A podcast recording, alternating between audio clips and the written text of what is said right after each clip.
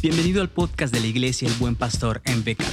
Agradecemos su compañía en esta serie de sermones que cada domingo tenemos en la iglesia. Le recordamos que también puede encontrarnos en Facebook como El Buen Pastor Becal. Sin más por el momento, le dejamos con la predicación de esta semana a cargo del pastor Abraham Collí.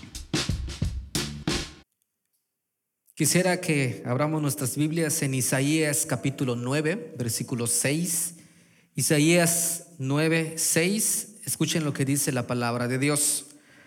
Porque nos ha nacido un niño, se nos ha concedido un hijo, la soberanía reposará sobre sus hombros y se le darán estos nombres. Consejero admirable, Dios fuerte y Padre eterno. Durante esta pandemia, uno de los proyectos de mis padres es tener en una de las paredes de la casa un árbol genealógico. Y la intención es plasmar en ella, por medio de las fotos, de la familia, quiénes somos.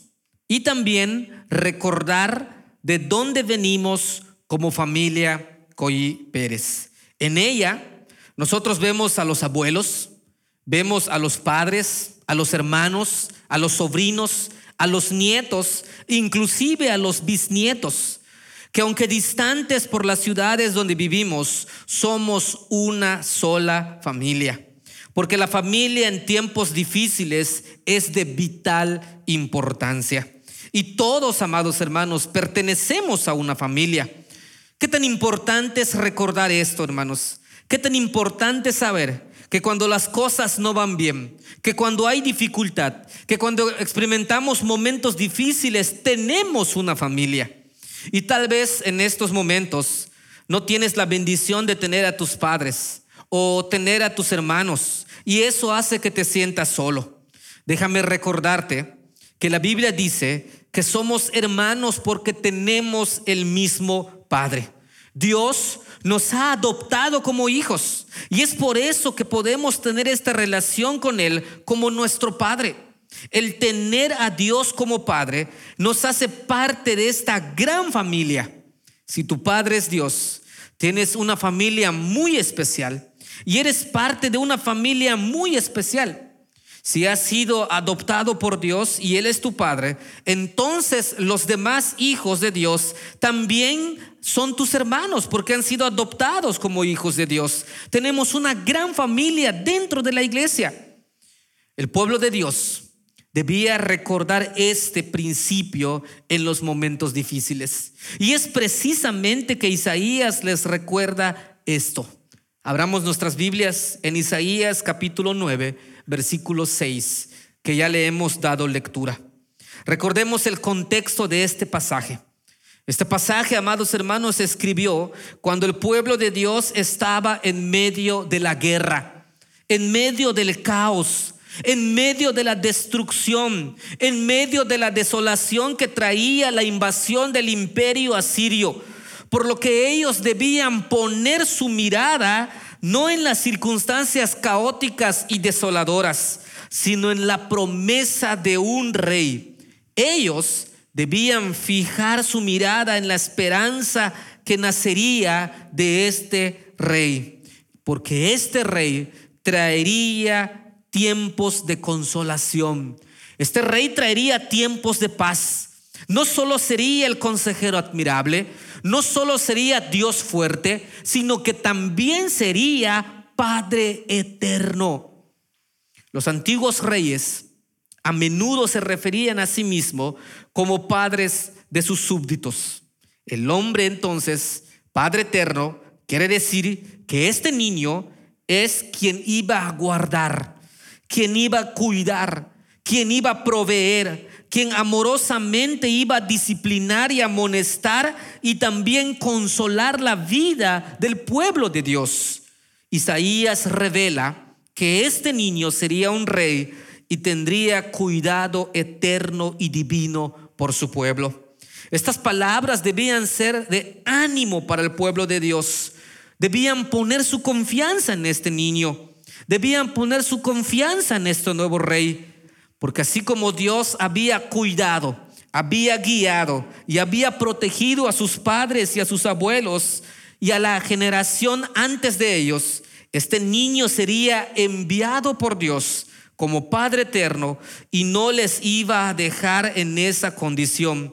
Ellos debían creer en ese Dios. Ellos debían tener la confianza. Ellos debían recordar que todo lo que Dios había hecho como Padre en la antigüedad, lo haría ahora.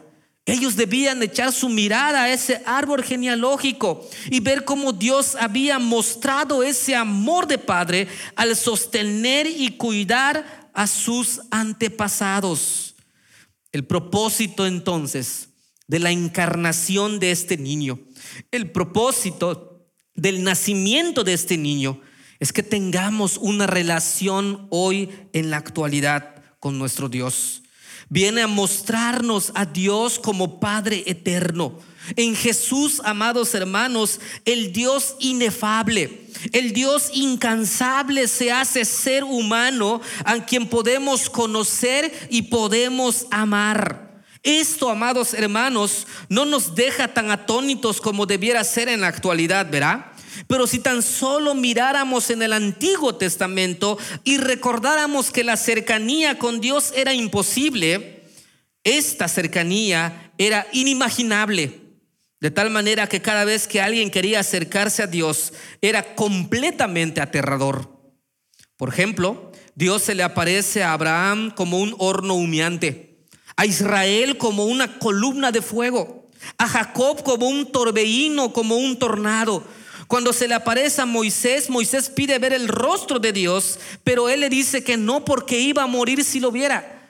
De tal manera que solo vio la espalda a través de la roca. Entonces, ¿te imaginas qué, qué es lo que sería o cómo sería si Abraham, Jacob, Moisés estuvieran presentes hoy en día y oyeran el mensaje de la Navidad? que el verbo se hizo carne y habitó entre nosotros, que llegamos a ver su gloria como la del unigénito Hijo de Dios, ellos prácticamente exclamarían, aterrador, ¿qué aterrador sería? Pero amados hermanos, también ellos nos preguntarían, ¿se dan cuenta de lo que significa esto?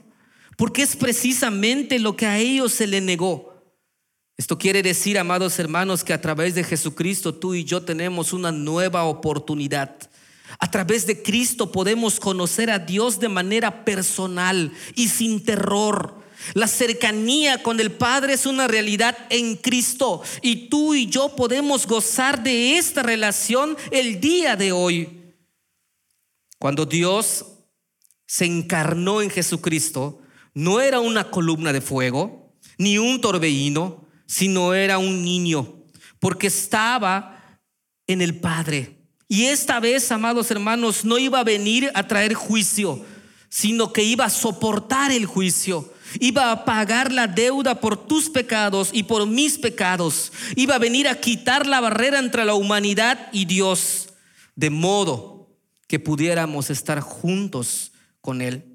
La encarnación, amados hermanos, no tuvo lugar meramente para hacernos saber que Dios existe, sino para mostrarnos este gran amor de Dios como Padre eterno y darnos la oportunidad de pertenecer a la gran familia de todos los creyentes del pasado, de la actualidad y del futuro. El nacimiento natural, amados hermanos, nos da la oportunidad de contemplar la vida. El nacimiento natural nos da la oportunidad de pertenecer a una familia. El nacimiento natural nos da la oportunidad de llevar un apellido. Pero el nacimiento espiritual que viene cuando creemos en Cristo nos da una nueva relación con Dios, nos da una nueva familia, nos abre la visión de ver esta vida a la luz de la venidera, nos da ayuda a ver mucho más allá de nuestras circunstancias. En Isaías capítulo 9, versículo 6, se nos quiere dejar algo bien claro. Este niño que nacería en Belén, este niño que fue profetizado muchos años atrás, en este niño Dios nos da la oportunidad de tener un Padre eterno, pero también en este niño tenemos ánimo en medio del desaliento.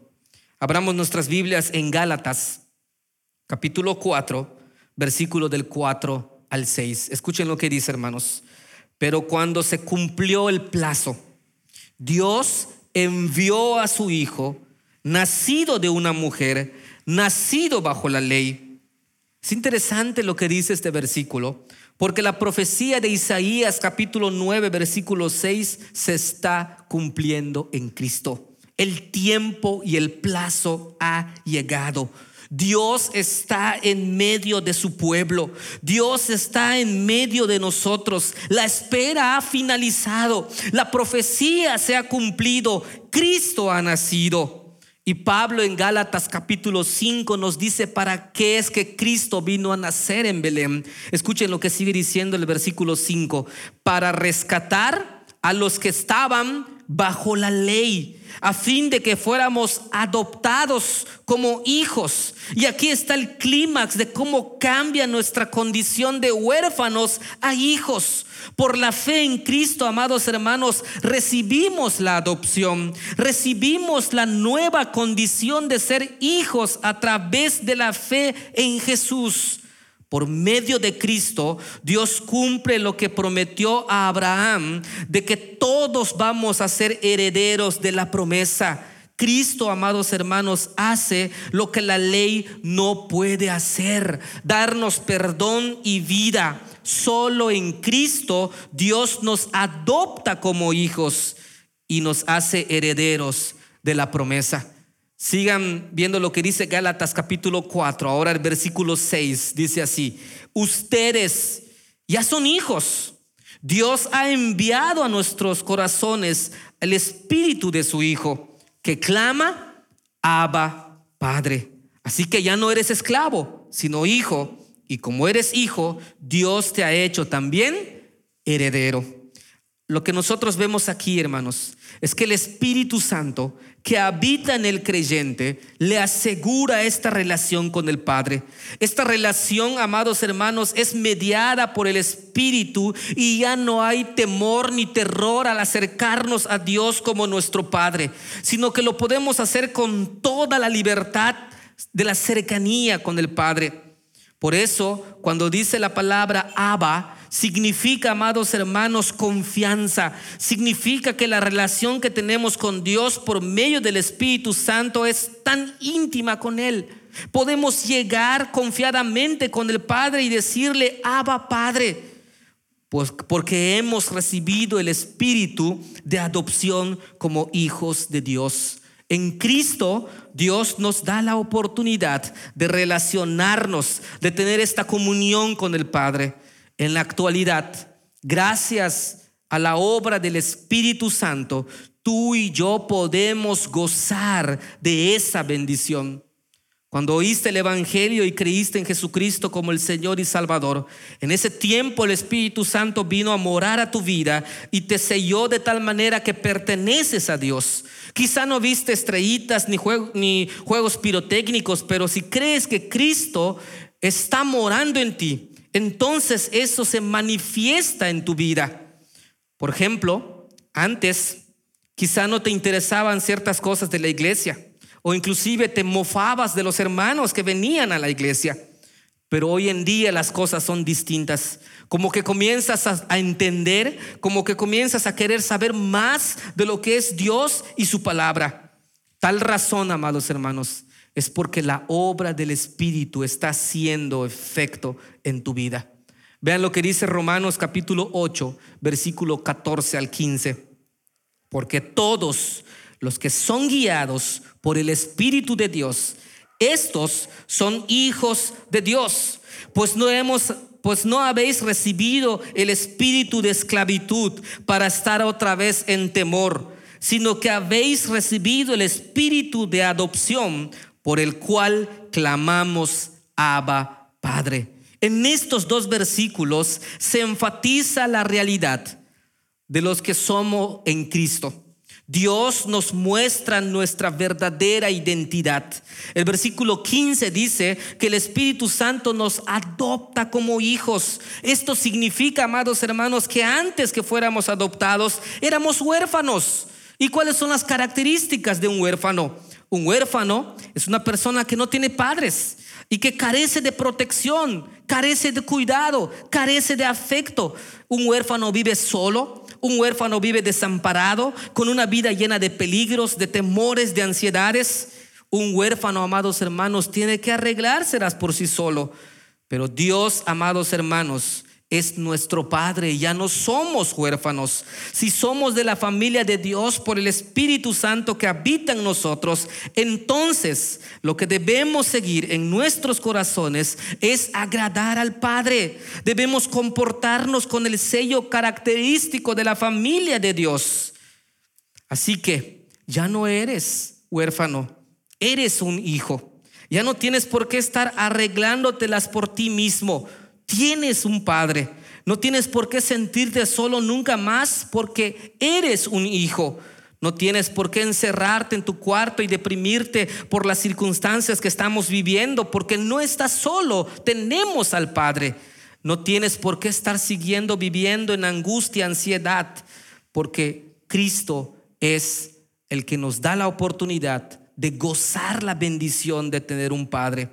Lo maravilloso de la encarnación, amados hermanos, no es solo el darnos la oportunidad de gozar una nueva relación con Dios, sino también una nueva perspectiva de las circunstancias presentes. En Cristo, amados hermanos, Dios nos da la oportunidad no solo de tenerlo como Padre, sino también de ver las circunstancias bajo la luz de la gloria venidera. Vean que dice Primera de Juan, capítulo 5, versículo 4. Porque todo el que ha nacido de Dios vence al mundo. Es interesante porque lo que nos dice este versículo es que solo el hombre que ha nacido de Dios verdaderamente es el que vence al mundo. Porque la fe puede elevarnos por encima de las cosas perecederas de este mundo y podemos contemplar las cosas en su verdadera perspectiva, la eterna. Solo aquellos que tienen esta relación con Dios como Padre podemos nosotros creer que las cosas o las circunstancias por las que estamos viviendo no se comparan jamás con la gloria venidera. Esa es la victoria que nos da nuestra fe en Cristo. Así que el que verdaderamente vence al mundo es el que sale victorioso a pesar de las circunstancias más desoladoras de esta vida.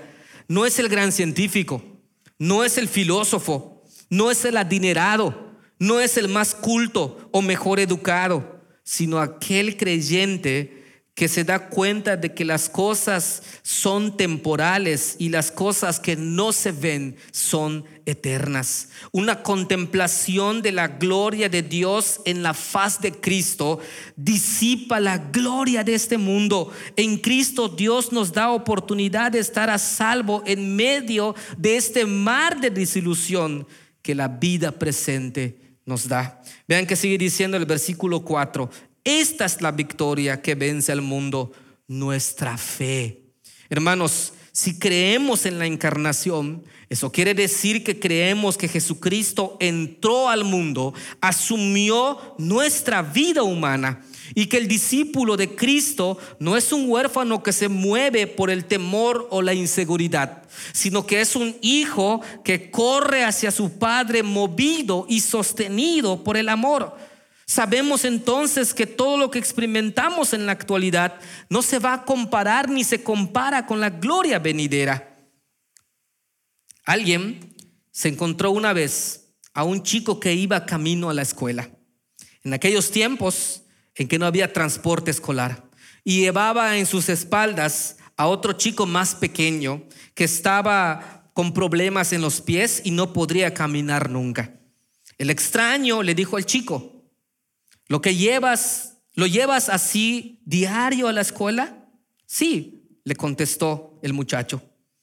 Eso es una gran carga pesada para ti, le dijo el extraño. Entonces el chico le contestó, no es una carga, es mi hermano. Hermanos, el amor hacía que la carga no fuera en realidad carga.